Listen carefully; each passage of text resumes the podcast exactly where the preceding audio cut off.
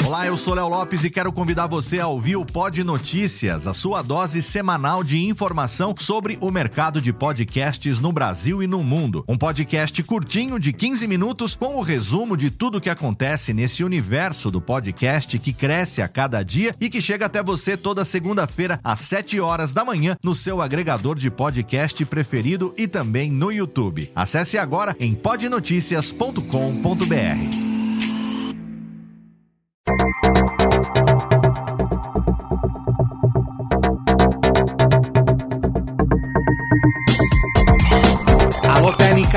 Técnica, baixa a trilha técnica, seja muito bem-vindo, esse é o Alô Técnica número 62 e hoje eu vou bater um papo com o meu amigo Dave Pazos, o Azagal, na nossa série Sou Podcaster.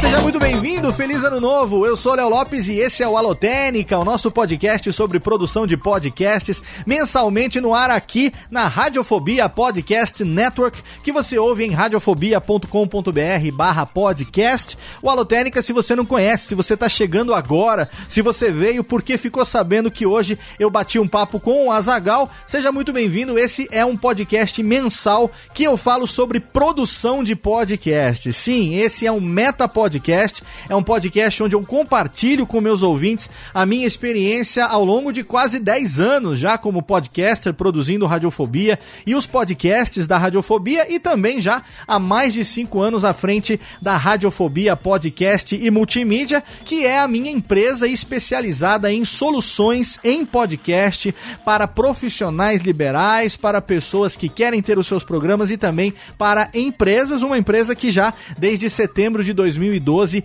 edita podcasts como o próprio Nerdcast e outros podcasts que com certeza você já ouviu, se não ouviu, com certeza você ainda vai ouvir nesse programa. Então, eu tiro dúvidas, eu respondo perguntas, eu falo sobre temas relevantes à produção de podcast, sempre compartilhando o meu ponto de vista, a minha experiência, aquilo que eu faço sempre, aquilo que deu certo, fruto de tentativa e erro, aquilo que eu aplico na minha empresa no dia a dia e também refletindo a respeito de temas relevantes ao podcast. Uma das séries que nós temos aqui é essa série chamada Soul Podcaster, que é meio que um trocadilho, uma palavra que eu criei, aonde ao mesmo tempo que eu sou podcaster, eu estou falando da soul, da alma podcaster que habita cada um daqueles convidados que eu já recebi aqui nessa série. A gente já teve dois programas dessa série, um com o Luciano Pires e outro com o Maestro Billy, e hoje no primeiro programa de 2018 a gente gente traz aqui Dave Pazos, que com certeza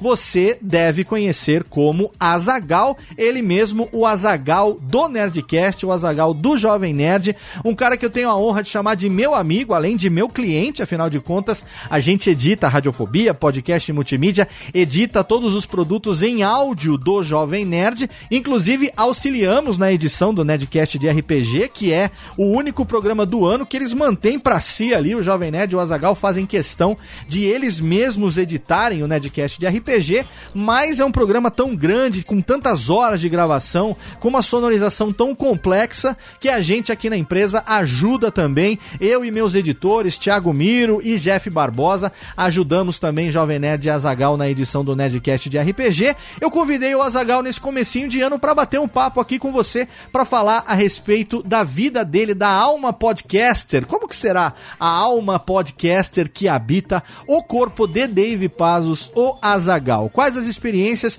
que ele tem para compartilhar com a gente aqui dentro das perguntas que eu fiz para ele. Então eu espero que você me acompanhe até o final desse programa para saber tudo que o Azagal tem para compartilhar com a gente no programa de hoje. E antes de começar o programa, eu quero deixar aqui o meu pedido para que você que ouve o Alotênica participe também, ajude, contribua, colabore com essa atração através do sistema de financiamento coletivo baseado em metas e recompensas, que é o Padrim, padrim.com.br.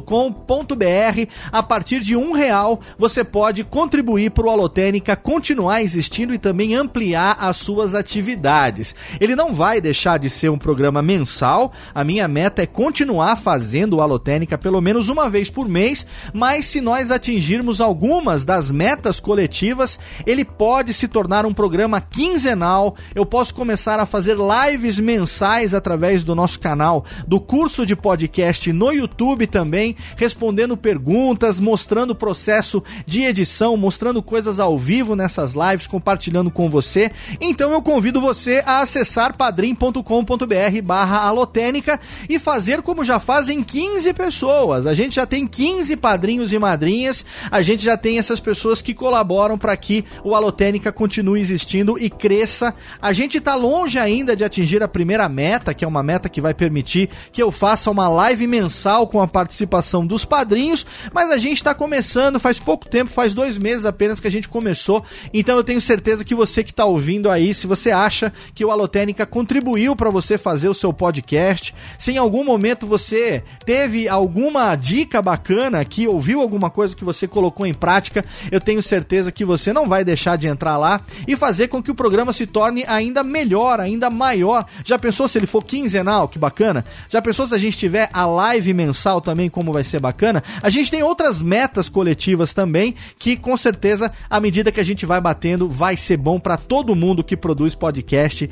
e que acompanha o Alotênica. E em termos de recompensas individuais, a partir de um real por mês, é claro que com um real você ganha o nosso muito obrigado, mas a partir de cinco reais você passa a ter o um nome no post, você pode participar do grupo secreto do Alotênica no Facebook, tem também recompensas para você poder ganhar um exemplar autografado do meu livro Podcast Guia Básico, tem recompensas também para você poder conversar comigo por Skype, para você poder participar também do grupo exclusivo de entusiastas no Telegram. Então tem muita recompensa legal lá. Entra agora lá no site padrim.com.br/barra alotênica, veja qual a recompensa que te agrada, assine contribua mensalmente para que o Alotênica cresça ainda mais e nesse ano de 2018 possa ajudar cada vez mais pessoas a fazerem e produzirem os seus próprios podcasts. Agora, Técnica, roda a vinhetinha e chama o Dave, porque a gente vai entrar no tema de hoje. Alô, Técnica! Alô, Técnica! Alô, Técnica! Segue programação Técnica! Primeiro lugar, eu quero agradecer ao meu amigo Dave por ter aceito o convite de gravar esse papo comigo. Dave, seja bem-vindo ao Alotênica. Eu fico honrado pelo convite. Eu que agradeço. É muito bom aqui receber você nesse início de 2018, retomando essa minha série Sou Podcasters. A gente aqui já teve a oportunidade de conversar com o maestro Billy, né, que é o, de, o decano da Podosfera, é, e o Luciano Pires. E nesse começo de ano eu falei, eu quero cavar um papo com o Dave, e eu vou te chamar de Dave para não te chamar de Azagal. Porque eu vou te chamar, eu não vou te chamar de Suzy porque a intimidade essa a gente deixa para outros momentos. Mas, mas eu não vou, eu não vou te chamar de Azagal porque o Azagal é o integrante do Nerdcast. E aí a gente vai chegar nesse ponto e eu gostaria de desenvolver o assunto dentro de, nesse sentido, porque a gente já conversou com você e com o Alexandre sobre a história do Jovem Nerd, inclusive lá no longínquo ano da graça de 2012, eu recebi vocês no Radiofobia já longínquo 86 também, onde vocês nossa. nossa. conversaram muita coisa a respeito da origem do Jovem Nerd, de como foi que o Nerdcast começou. O objetivo do Soul Podcaster é entender por que as pessoas começaram, continuaram e continuam fazendo podcast. Né? Qual a alma podcaster que habita esse corpo cansado de guerra que, que está há, há, há, há mais de uma década fazendo isso. Então a minha primeira pergunta para você é o seguinte: em que circunstância o podcast entrou na sua vida? Cara, é 2006. A gente já tinha o Jovem Nerd há quatro anos, né? Uhum. E a gente tinha uma parceria com o IG há três anos. Certo. Quando o Jovem Nerd começou, era um site de atrações longas, né? Era uma atração que demorava três meses, quatro meses, que eram as versões resumidas, uhum. e os Big Brothers da vida e tal. Certo. É, depois que a gente entrou pro IG, a gente teve a necessidade de fazer um conteúdo diário, e aí que a gente começou o Jovem Nerd News. Já o Nerdcast surgiu também nessa necessidade de fazer um conteúdo diário, mas fazer algo mais legal do que só notícia hard news, né? que é o que a gente fazia na época. Hoje em dia a gente tem uma redação, eles trabalham, fazem textos, reviews e tal. Mas quando começou, era só hard news. Eu pegava uma notícia, traduzia e publicava. Era isso. Uhum. E aí a gente, o Alexandre teve contato com essa tecnologia aí, com essa mídia mídia, na verdade, né? Que não era uma tecnologia, é através da lei de Lark. Certo. É, ela gravou os três primeiros episódios. Ela morava na China, né? Isso, e ela tinha um podcast que era ela contando a vida dela. Hoje em dia tem muito canal de YouTube que é assim também, né? Pessoas Aham. em outros países mostrando o seu dia a dia. Brasileiros em outros países mostrando o seu dia a dia. Sim. E aí a gente, puta, isso é legal pra caramba e tal, mesmo eu tendo sido excluído, como tu não sabe, né? Foi a tentativa do Jovem Nerd me tirar. E mas a gente gostou da- do formato, porque era algo que a gente já fazia, né? O nosso estilo de podcast é o bate-papo, né? O que acabou se tornando o mais consagrado no Brasil, né? Não sei no mundo, não, Sim. costumo ouvir outros podcasts. Aham. Mas no Brasil o estilo bate-papo é o que pega, né? Aham. E era o nosso estilo que a gente já fazia isso. A gente já saía a galera pra tomar uma cerveja ou ir no. A gente ia num- numa livraria que chamava Letras e Expressões, que tinha no Rio de Janeiro, ficava aberta 24 horas. É. A gente ia de madrugada pra lá e ficava conversando, falando merda. E aí, a gente, puta, a gente tem que ganhar dinheiro com isso, né? Com essas conversas malucas. E o podcast casou exatamente com isso. Então o que a gente fez foi trazer as conversas malucas que a gente já tinha pra mídia, né? Que, Sim. que tava nascendo. Nasceu um ou dois anos antes, né? Aham. Você não participou dos primeiros Nerd Connections, né? Quando, Não. quando teve. Você entrou já alguns programas adiante. Isso aí, eu Como- entrei no ter quarto programa. Então, como que foi o processo? É, eu queria entender essa coisa de ah, o Alexandre ou alguém ter chegado pra você e falado: "Ó, a gente começou a gravar um negócio aqui, vem fazer com a gente, porra, que porra é essa? Esse momento onde o podcast ainda era uma grande interrogação. Não, foi, foi justamente que porra é essa? Então, O cara publicou o programa, Lady Lark e não sei quem lá, e Carlos Volto, e eu, que porra é essa? Porque tu, ah, porque tu mora em São Lourenço. Eu falei, ah, pau no seu cu, que porra. e ele gravou, numa sequência, três programas. ah, entendi, entendi. Tanto que os programas, além de serem terríveis, eram curtíssimos, Sim, né? Acho era que tinham 10, pequenininho. 20 minutos. É, aham. Só que aí, quando eu entrei, eu, eu, eu falei, vamos chamar mais gente, né? Vamos variar esse elenco aí. Aí começamos a chamar Tucano, Blue Hand, Eduardo Spor, pessoal. Hoje a gente já tá aí no décimo, entrando no décimo quarto ano de existência do podcast como ferramenta de distribuição de mídia, né? Ah, no mês agora de setembro, se eu não me engano, vai ser comemorado o International Podcast Day, que surgiu em 2004, e a gente no dia 21 de outubro convencionou comemorar o dia do podcast no Brasil, porque o primeiro podcast brasileiro publicado pelo Danilo Medeiros no Digital Minds tem como data 21 de outubro de 2004. Então, a gente tá entrando agora em 2018 no 14º ano de existência do podcast. Algo totalmente novo comparado a todas as mídias tradicionais, principalmente as mídias de massa que a gente tem. É, mesmo na internet, comparado com blog e tudo mais, o podcast é algo relativamente novo. Dentro do trabalho que vocês é, fizeram a partir do momento que o Nerdcast nasceu, o podcast passou a tomar uma importância cada vez maior dentro do universo do Jovem Nerd. E a gente sabe que Sim. vocês tiveram que aprender por tentativa e erro, mil e uma gambiarras. A gente tem inclusive esse relato lá no Radiofobia 86, negócio de juntar dois computadores, duas placas, um microfone no meio, aquela loucura toda que foi. Na época do começo do podcast, Ah, é, as pessoas ou gravavam sozinhas ou gravavam em grupo, no mesmo lugar, né? remoto não tinha essa Existe. experiência, né, de É, remoto era, não existia nem software pra isso, Sim, cara. aham. Eu lembro que todos os poucos que funcionavam davam pau, não funcionavam direito. é, é, não gravava direito, então é, era muito no começo, e muito no começo de tudo também. 14 anos atrás, a internet estava no começo também. Sim, a internet que a sim. gente conhece como hoje, né? Sim. A banda era muito menor, tudo era muito diferente, né? Então, o Nerdcast começou em 2006, quer dizer, um pouquinho, um pouquinho depois de dois anos é, de existência do podcast como ferramenta de distribuição, que hoje a gente chama já de mídia, porque a gente vai chegar nesse ponto, mas já se consolida como uma mídia.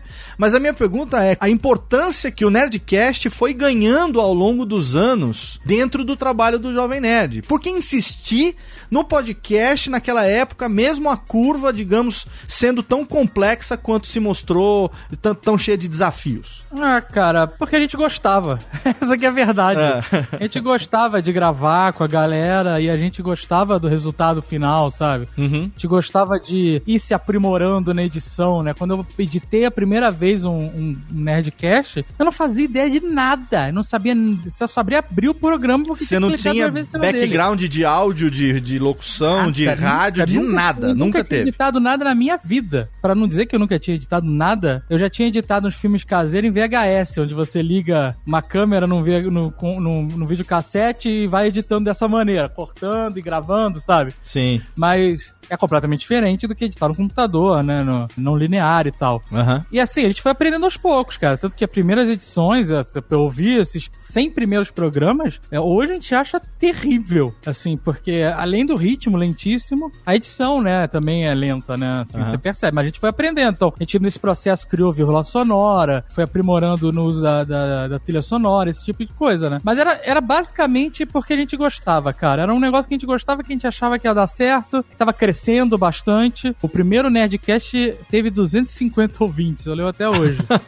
hoje, hoje nenhum podcast eu acho que começa com tão poucos ouvintes, né? Porque já existe um público mais ávido, Aham. existe uma comunidade grande já de, de podcasters que conversam e trocam ideias. Então, normalmente, um podcast novo já começa aí com alguns milhares, só pela curiosidade do público de consumir eh, coisas novas, né? Sim, bem mais fácil do que naquela época, né? Porque até pra você ouvir o podcast era mais difícil, né? Então, exatamente, é isso que eu ia perguntar com relação a- a- ao engajamento do ouvinte, porque a gente sabe que ah, ouvir, para ser ouvinte de podcast, ainda hoje, infelizmente, mas ainda hoje, exige um, um- um- um certo esforço da parte do ouvinte, né? O cara tem que gostar do negócio, o cara tem que se submeter a- a- a utilizar um agregador, que é uma coisa que muitas vezes ele nunca ouviu falar na vida e vai ter contato com isso graças ao podcast. Como que isso aconteceu? Porque aos poucos o, o Nerdcast começou a tomar um, um formato próprio, começou a ganhar uma, uma vida a, a ponto de ter personagens, como o caso da Andrea que se transformou na portuguesa, como o caso teve a época do Dom Azagal do padre, né, da época do, do, do Frei, era Frei na época, não era? Era, O- era Freia O primeiro. Frei. Azagal, a igreja, a igreja condena, aquela coisa do, do, do reverbzinho. Como que foi, Foi quando a gente surgir- comprou a nossa mesa, a nossa primeira mesinha. que tinha de- efeito, né?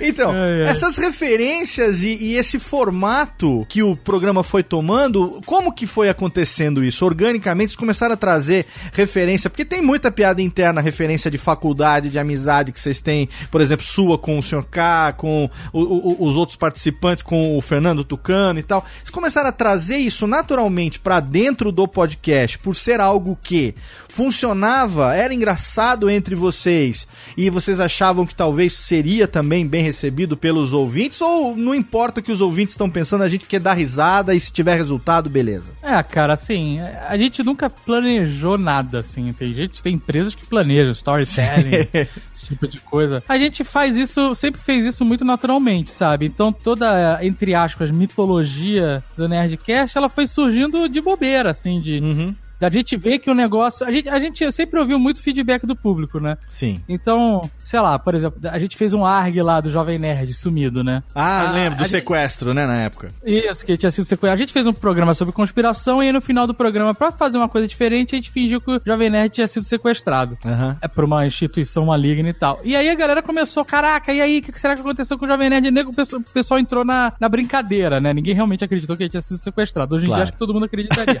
Pois é. naquela época, naquela época as pessoas conseguiam discernir. E aí, como a gente viu muita gente dando esse feedback, a gente resolveu brincar com o pessoal, sabe? A gente começou a postar easter eggs no site, depois a gente acabou. O negócio foi crescendo, a gente depois Sim. criou um blog pra. Aí depois ele fez um site onde tava o Jovem Nerd preso. Aí ele ligou pra um orelhão na rua pra pessoa ligar, atender, né? Descobrir a pista, achar o orelhão e atender. Aham. Então, assim, tudo isso surgiu com o feedback da galera. É a mesma coisa do Acre, você não acredita lá, dessa Aham. brincadeira do Acre. Sim. A gente não inventou isso, né? Essa parada do Acre, essa brincadeira já existia. Sim. A gente citou ela num programa, o pessoal achou engraçado, começou a dar feedback, contar histórias, causos sobre isso. E a gente começou a se divertir com isso, alimentar, sabe? O público tava curtindo, a gente achou engraçado, vamos falar mais, sabe? Então, nunca teve um planejamento de, ah, eu vou ser o Dom Azagal por um período por causa desse motivo. Aham. Ou eu vou falar do Acre pra vender camiseta. Ou a portuguesa vai ser a, a, né, vai entrar no final. Na verdade, essa época da portuguesa era uma maldição, Sim. porque a gente se comprometia. Ela dava o teaser do o próximo tema. programa, né? É, ela dava o tema da semana seguinte e É. a gente tinha que gravar aquele. A gente normalmente não tinha gravado o tema. E tinha que entregar tinha aquela que se- porra. é. eu tinha que se matar pra gravar o tema. É, às vezes a gente decidiu o tema na hora que ela tava gravando. Né, cara, vamos gravar o negócio da portuguesa. Qual vai ser o tema semana que vem? Então, é, assim, esse negócio, por exemplo, não deu certo. É, pois é. A gente, e depois de um tempo a gente matou isso. Ela acabou participando, é, participa até hoje do programa, mas a, a participação dela no final morreu. Que nem outra coisa era o, é, e-mails de áudio. A gente Ah, sim. recebeu alguns, a gente achou que poderia ser uma ideia legal, Sim. mas não era bom, cara. era Mensagem de voz, né? Aham. A gente até recentemente, re- re- eu relancei essa ideia dos e-mails de áudio, mas nem não veio nada bom, nunca chegou nada que valesse a pena, sabe? Então, Aham. tem coisas que funcionam, tem coisas que não, sabe? Quando funciona, a gente continua apostando nelas, quando elas tiver que não engrenou, a gente deixa pra lá, sabe?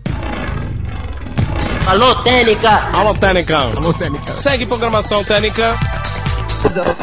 Ao longo desses anos todos, o negócio, o business, né, o case do Jovem Nerd, todo mundo conhece o case de sucesso do Jovem Nerd, é, enfim, eu nem vou ficar entrando nesse mérito aqui, porque é algo que é, quem acompanha o Alotênica certamente sabe quem eu sou, sabe quem vocês são, conhecem o nosso trabalho e sabem é, é, do, do, do, do que vocês galgaram para chegar até agora. Mas ah, o case de sucesso do Jovem Nerd se construiu ao longo desses anos todos, tendo uma espinha dorsal no Nerdcast de alguma forma, né? O- Os negócios foram se multiplicando, a Nerd Store nasceu lá no começo, começou numa JediCon com algumas camisetas, teve o case do, do, do livro do Dudu, A Batalha do Apocalipse, e as coisas foram aparecendo, Nerdcast de RPG que acabou virando produto e tal. Em que momento vocês tiveram a noção, ou você, Dave, teve a noção, que o, o Nerdcast, ele, o podcast já não era mais um acessório, ele se tornou indispensável naquilo que, que vocês estavam, que você começou a construir profissionalmente falando. É, o momento exato eu não sei, porque a gente nunca teve nenhum boom, né? A gente sempre foi um crescimento orgânico e gradativo, né? E, Uhum. e sempre crescente. Mas é, o motivo é que o podcast, é, naquela época, hoje também, mas naquela época principalmente, ele dava personalidade para um site. Certo. Porque até então, os- ou o site ganhava personalidade através do texto do seu autor, e aí o cara tem que escrever muito bem Uhum. para que você leia e consiga, né, se identificar e não são todos os, os escritores de blog que conseguem fazer isso, na verdade não, não são todos os escritores do mundo,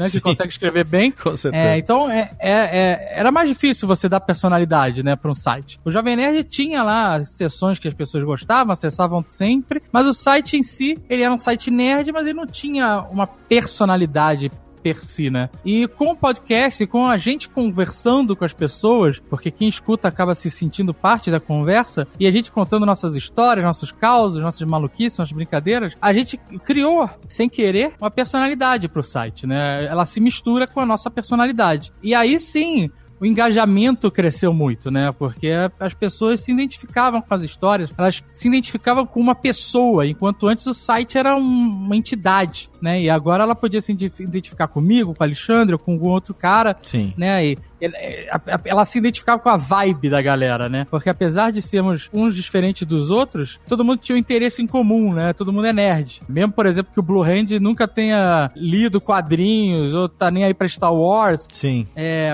a parada dele é tecnologia, história, mas ele é um nerd, no final Claro. das contas, Sim. é nosso amigo. Com certeza. Então, é, a pessoa, ela, ela, ela identificou um grupo que ela gostaria de conviver. E Sim. que ela convive, na verdade, né? Só que é uma comunicação normalmente de uma mão só. E aí a gente começou a crescer com mais força, a curva ficou mais acentuada, porque as pessoas espalhavam o Nerdcast no boca a boca, né? A pessoa gostava, achava legal pra caramba. Olha, ouve aí, não sei o que lá, passava adiante. É, Aham. E aí tinha gente de agência que fazia isso também, né? Pessoas que trabalhavam em agências que, que gostavam do podcast. E aí esse caminho foi sendo trilhado, né? A gente começou a conseguir vender mídia nas agências, vender propaganda, primeiramente através dessa galera que conhecia o podcast, gostava, era fã, escutava sempre. Sim. E aí quando a gente chegava lá, era, o cara já conhecia o que era o podcast, já entendia a mídia, era muito mais simples do que eu quando eu tinha que chegar numa agência que não fazia ideia de quem nós éramos e o que que era até podcast. Hoje, em 2017 ainda tem gente que não sabe o que é podcast. Sim, com certeza. A parada tem 14 anos É. e tem tem gente que ainda não sabe. Imagina, sei lá, 11 anos, 12 anos atrás. Com certeza. E, e a gente também é, acompanhou, e eu queria entender um pouco como foi para você profissionalmente,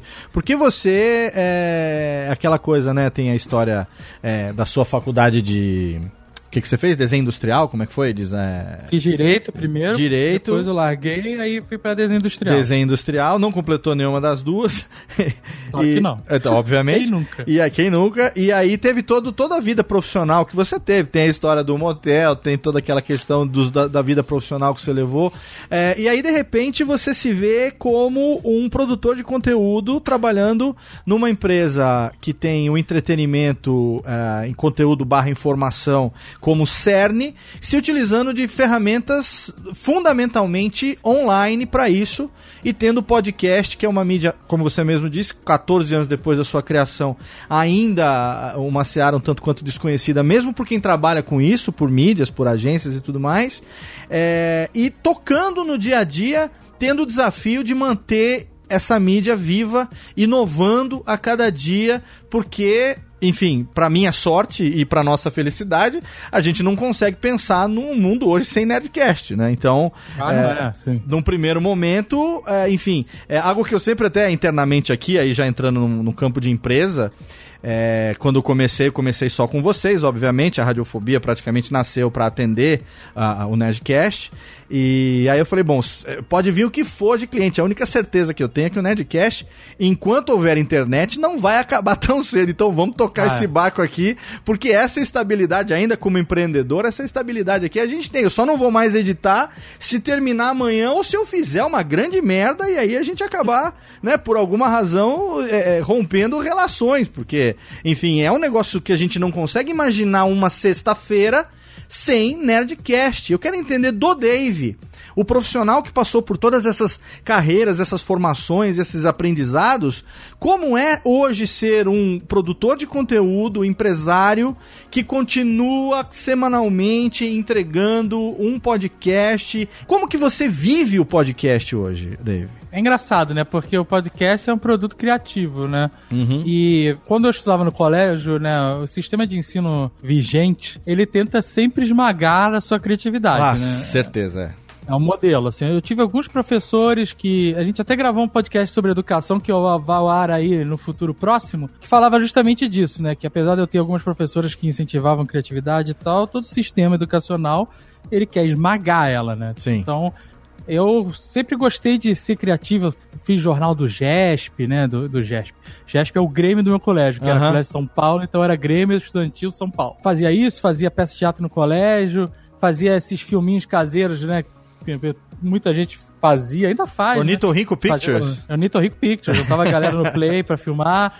é, mas aí quando eu fui fazer vestibular, eu falei, ah, eu sei lá, vou fazer. Eu queria fazer arquitetura, sempre foi minha vontade, assim, porque eu sempre achei foda, né? Trabalho de arquiteto. Mas aí não era o melhor aluno do mundo, tinha preguiça. O colégio nunca me ensinou a estudar, só me, me ensinou a decorar. Eu falei, ah, eu vou fazer direito, como se fosse mais fácil que arquitetura. É, e, e aí eu fiz, passei, fiz aí três anos, depois tranquei, aí voltei. E aí me desagradei fui fazer desenho industrial, né? Porque eu já tinha amigos que trabalhavam em desenho industrial, eu achava maneiro os trabalhos que eles faziam e tal. E era um quase arquitetura, né? Assim, desenho industrial. Tanto que muitos dos primeiros designers eram arquitetos, né? E aí eu fiz desenho industrial e larguei, gostava de fazer, mas larguei por causa do Jovem Nerd, né? Porque o site começou a crescer, começou a ter mais demanda e aí eu preferi me dedicar a ele do que me dedicar a outros trabalhos, né? Preferi Sim. ser meu dono do meu business do que ser funcionário de uhum. outros, né? Ou abrir um escritório de design, que seria uma carreira mais difícil. E eu, eu gostava mais de fazer o Jovem Nerd do que ser designer. Sim. E nesse período todo eu trabalhava em paralelo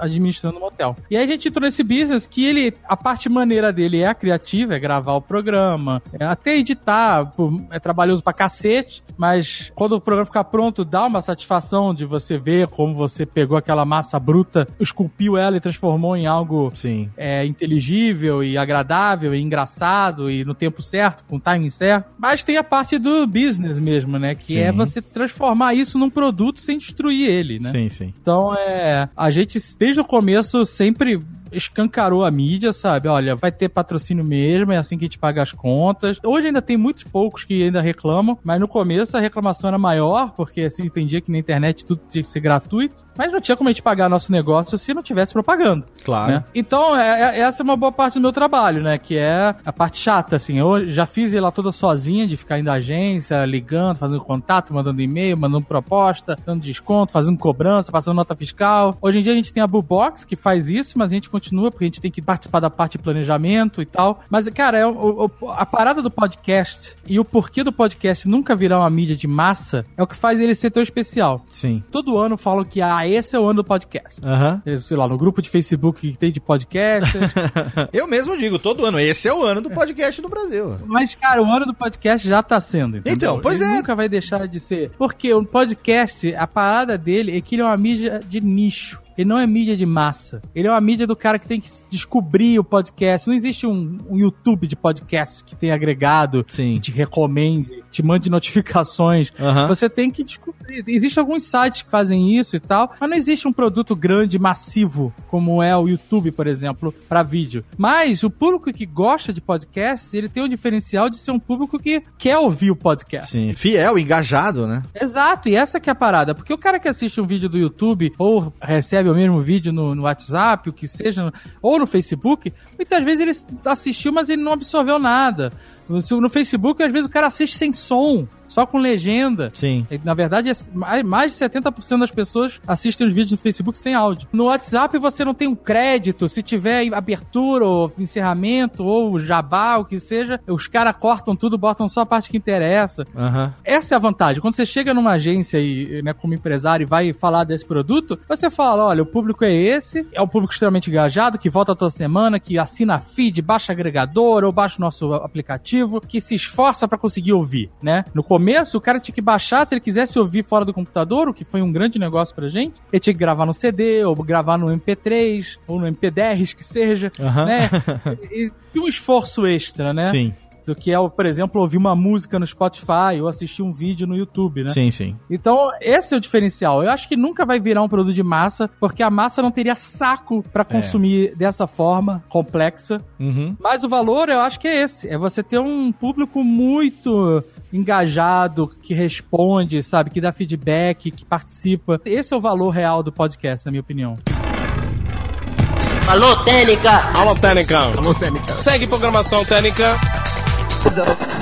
Eu vou fazer aqui uma pergunta agora de advogado do diabo. Você não acha que tem um Aham. certo contrassenso, por exemplo? Você tem hoje revistas semanais impressas, podemos dizer qualquer uma, mas não vamos nominar nenhuma aqui pra gente não se comprometer, que chegaram a ter, sei lá, milhões de assinantes por semana e hoje em dia uma revista ou um jornal muito bem sucedido tem aí centenas de milhares de assinantes. Por outro lado, você tem o Nerdcast hoje que, quando pouco, chega a ter 800 mil downloads por semana por episódio. É, e eu, eu, quando dou as minhas palestras, as minhas aulas, e pra mim é até bom quando você e o Alexandre não dão aula, porque vocês encaminham pra mim, e eu acabo formando o meu negócio em cima disso. É, uma das coisas que eu digo é que se a gente tem uma pirâmide hoje de podcast em termos de audiência no Brasil, o Nerdcast não tá nem no topo dessa pirâmide. Do topo da pirâmide ainda tem o universo de distância, e lá no Olimpo, lá em cima, tem o Nerdcast, porque a diferença de audiência ela é muito grande do Nerdcast, até mesmo para os outros grandes podcasts nacionais que a gente tem. Ter essa audiência hoje, ganhar essa relevância dentro da mídia hoje,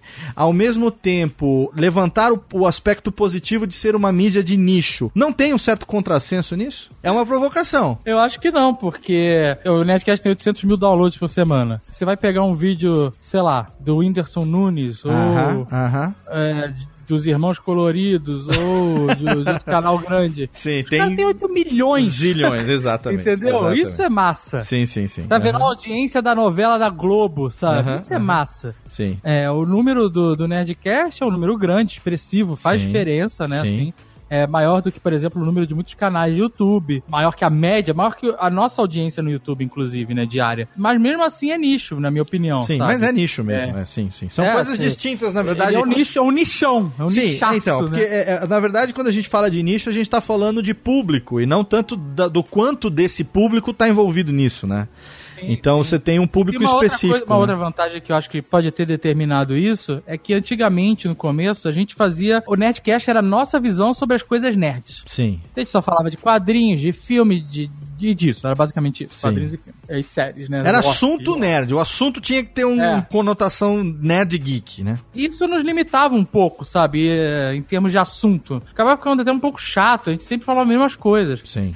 E aí a gente começou a abrir o leque e mudou a visão para o Nerdcast é a visão dos nerds sobre o mundo. Perfeito. Nossa visão sobre as coisas. E aí a gente passou a poder falar sobre qualquer coisa. Qualquer coisa. A gente pode falar de livro, a gente pode falar de série, a gente pode falar de carnaval, a gente pode falar de novela, pode falar de história, de ciência, não importa. É a nossa visão daquilo. Pode falar de política, mesmo que vocês não concordem com a nossa visão.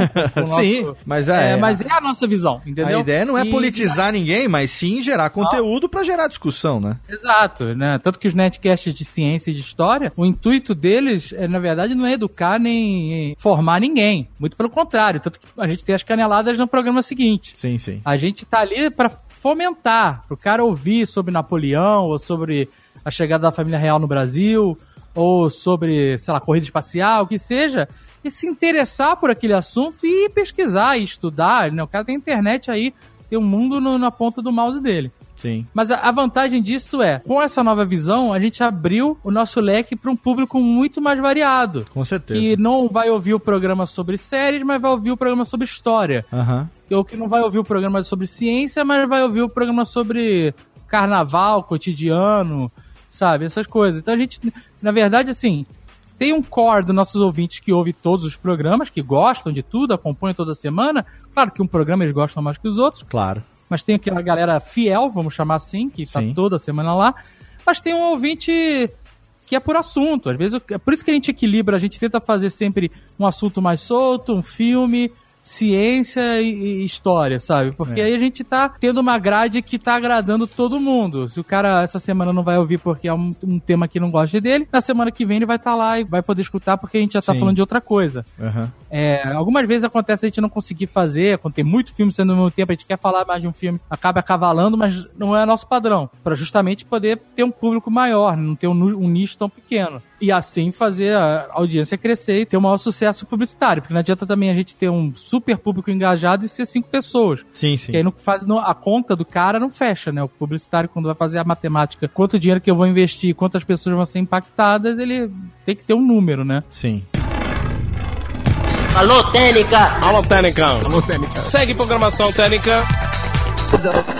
Eu queria fazer aqui uma última pergunta, que eu sei que você também vai emendar uma gravação na outra, afinal de contas a rotina continua sempre. É o seguinte, sempre que tem algum evento, que tem alguma palestra que você participa, você e o Alexandre muitas vezes fazem o papel de, de antagonistas em termos de opinião, quando se em, alguns aspectos, é obviamente que quando são os empresários, quando são os, os sócios conversando, é uma coisa, mas no podcast muitas vezes tem aquela coisa do contraponto, da escada, uhum. do antagonismo e tal. Não raras vezes as pessoas perguntaram, já ouvi pessoas perguntando para você, qual o conselho que você daria para quem quer começar um podcast agora? E a sua resposta comum de uns anos para cá foi desista. Né? Uhum. Né? É o que você mais fala. No entanto, existe um aspecto empresário, um aspecto profissional por trás disso, que nós estamos relacionados no dia a dia também, que é o fato de que o podcast está sendo finalmente uh, visto como uma mídia, devagar ainda que, de uma maneira um tanto quanto é, incipiente em termos de quantidade de, de, de podcasts que estão conseguindo publicidade e tudo mais, mas o Nerdcast de uns anos para cá, ele se diversificou a ponto da gente estar aí, quem sabe, em, em algum tempo, tendo dois podcasts por semana. A gente, já tem, a gente já tem seis por mês, a gente tem uh, subprodutos ou, ou spin-offs, digamos, do Nerdcast patrocinados por empresas como, uh, vou dar o exemplo aqui do Nerdtech, que é patrocinado pela Alura e pela Kaelon, que, fruto do Nerdtech, tem hoje o seu seus próprios podcasts, como o hipsters.tech, o Like a Boss. Quer dizer, o Paulo é, gostou tanto da ideia que, mantendo o Nerdtech, mantendo esse podcast mensal no, no Nerdcast, enveredou pelo mundo do podcast também. É, a pergunta é: 2018, janeiro de 2018. Se alguém pergunta para o Dave Pazos qual é o conselho que ele dá para quem quer começar um podcast hoje, ele ainda responde desista? Sempre. Desista. Mas eu explico por quê. Eu falo isso até também quando o assunto é empreendedorismo. Porque assim, é difícil, não é moleza. Pois é. É, você para gravar um podcast, você tem que entender o mínimo de edição, porque senão o seu programa vai ser chato pra caralho. Essa Sim. é a verdade. Sim. Se você ligar um microfone, se for ao vivo, ok, não tem problema. Aham. Mas quando esse produto vira uma pós-produção, puta, cara, tem que dar uma refinada, vai. Não precisa falar que tem que botar músicas maravilhosas e compor. Não, mas você tem que pegar, tirar os respiros, tirar o- a gaguejada, o erro, tentar deixar o papo mais dinâmico. Então você tem que. Você fatalmente vai ter que editar Sim. né? Você vai ter que captar, então você vai ter que ter um microfone. Você pode começar com um microfone de 15 pila, pode começar com seu smartphone. Sim, sim. Mas a tendência é que você for melhorando e tal, você vai querer ter equipamentos melhores, né? Sim, sim. É, a gente começou também com esses headsets de 10, 15 mango, durava três gravações e já não funcionava mais. Sim. Tinha que ficar remendando ele, um saco, né? É. A gente tem um equipamento que a gente gosta, que você que indicou, inclusive. Pois É, é, é um e outro tem passo, outros né? fatores, né, cara? No começo, você vai ter pouca audiência, você vai fazer o programa mais genial da sua vida, contar as melhores histórias do mundo e pouca gente vai ouvir, Uhum. né? E vai ter pouco retorno comercial no começo, sabe? É muito difícil, não é fácil. O podcast, ele é muito mais paixão do que business. E muita gente faz por paixão mesmo. E no- o podcast, na verdade, não precisa ser um business. Sim, o nosso claro. É um business. Nossa Sim. expertise é, é a gente faz porque gosta, a gente sempre fez porque gosta, mas hoje ele virou um, um negócio. Não perdeu sua essência, ele, ele mudou e se, e- e se diversificou, mas ele continua sendo algo que a gente gosta de fazer. Sim. Mas ele é um- uma mídia ingrata. É claro que depois que você conseguiu o seu público, você tá na manha de editar, você tá participando da comunidade lá de podcasters, se você tá ouvindo aí, tem um grupo do Facebook excelente, tem várias dicas, tem sempre gente conversando, sempre pessoal solícito lá dentro. Aí vem o, o- o retorno, o primeiro retorno, sabe? Quando você começa a ter feedback dos ouvintes, ele começa a elogiar a sua edição, o programa, participar com e-mails ou com comentários. E aí, se o seu foco for business, com tempo e crescimento, você vai começar a conseguir vender, se você tiver uma audiência constante. E aí você tem que ser disciplinado de publicar toda semana, né? E, e de criar um produto que tem espaço para publicidade, que ela funcione. Assim, não é uma mídia fácil. Eu diria que, por exemplo, fazer um canal de YouTube ou uma live de Twitch é muito mais fácil Sim, sim. do que o podcast, sabe? Porque o YouTube meio que aceita tudo. É, só né? de ter a plataforma já ajuda pra caralho também, né? É, e- tem a plataforma e você pode filmar com o seu. A pessoa filma com, com um smartphone, o som tá uma merda, a imagem tá uma merda, o cara filma tudo tremido pra caralho, faz só um monte de corte seco ali e lança, e o vídeo funciona, as pessoas gostam e tal. Agora, quando o cara vai ouvir um podcast, toda a parte sensorial dela aqui num vídeo tá espalhada, né? Sim. tá na visão, tá na, na audição, então ele não fica tão criterioso. É, no podcast, não, é, um, é uma sensação É, só, ele né? É foca, né? Exato. Então você fica muito mais cri-cri. Quando o áudio é muito ruim, você, nossa, não consigo ouvir. Esse áudio é terrível. Se seu microfone não tem uma espuminha, ele pega aquele. tss, tss, Aham. Quando você fala, fica aquele negócio. Não, caraca, não aguento ouvir o programa desse cara que ele fica. Então ele é mais complicado nesse sentido, né? Porque você tem um foco maior de quem tá te ouvindo, né? Enquanto o YouTube, às vezes o cara tá olhando e fazendo outra coisa. Né? Exatamente. O podcast, ele mesmo que esteja trabalhando, lavando louça na academia, ele tá te ouvindo, né? Ele fez essa opção.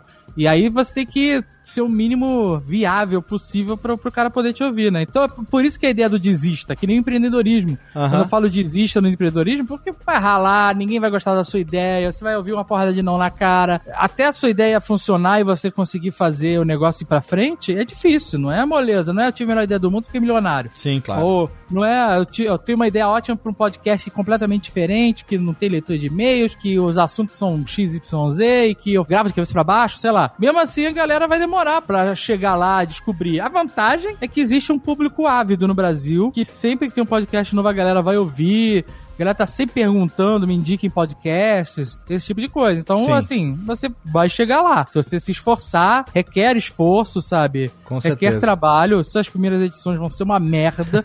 é, as nossas são uma merda, de todo mundo é uma merda. Sim. É, mas assim, é o processo de aprendizagem, sabe? Então, Uhum. esse o desista não é, é. é porque se você ultrapassar o desista, Sim. aí você chega lá, sabe? Exatamente. Essa, essa é a provocação. Em algum momento lá na metade de 2008, eu era um cara feliz, um radialista com a carteira de trabalho carimbada, com meu DRT, já tinha me formado em rádio, mas trabalhando no mundo corporativo, procurando caminhos de trabalhar com dublagem e buscando conhecer mais sobre um cara chamado Guilherme Briggs, fazendo pesquisa na internet. E aí, nesse, nessa busca, eu acabei conhecendo um tal de Nerdcast 94, Max Traga Minha Capa e foi o primeiro podcast que eu ouvi durante quase seis meses. Eu só escutei Nedcast no rádio do carro.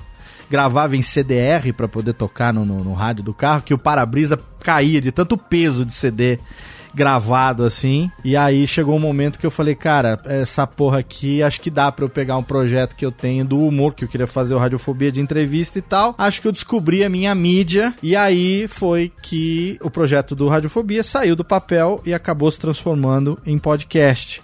Eu ouvi várias vezes ao longo desses anos você dizer desista e ainda bem que eu não desisti, porque quem Aí, diria, quem diria que lá na metade de 2012, quatro anos depois, eu iria receber, receber um telefonema de uma dupla oferecendo para eu assumir a edição desse tal de Nerdcast que eu tinha conhecido no começo e que acabou me dando esse direcionamento todo. Então, a minha pergunta, eu hoje, você sabe, a gente o, é, é, sabe o relacionamento profissional e de amizade que a gente tem.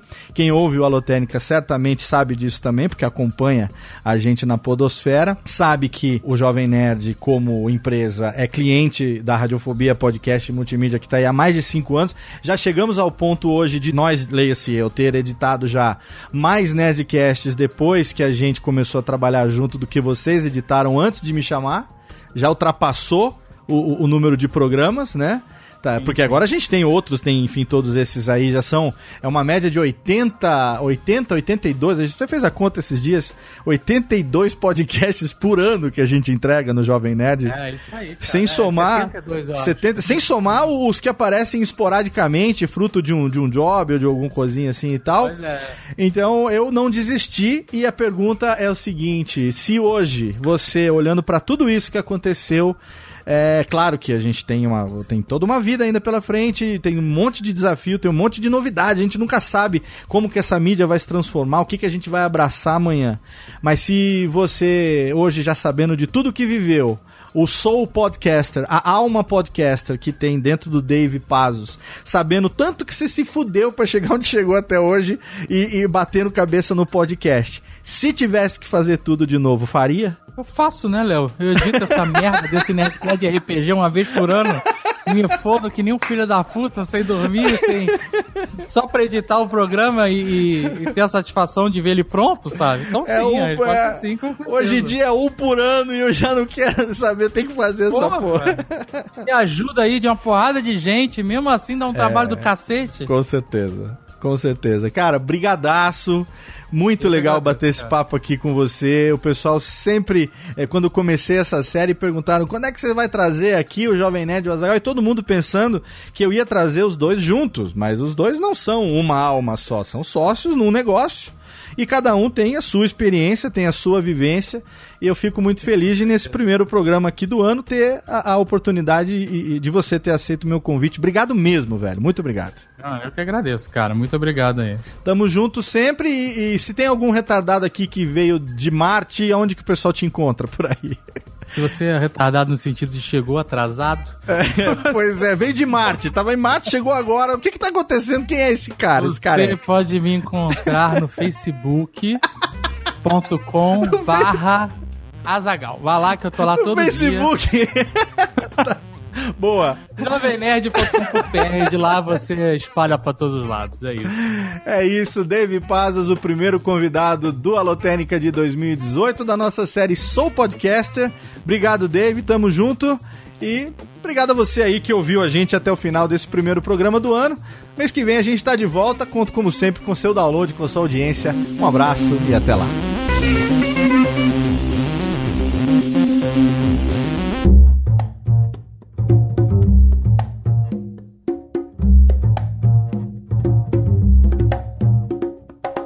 Este podcast foi publicado pela Radiofobia Podcast Network.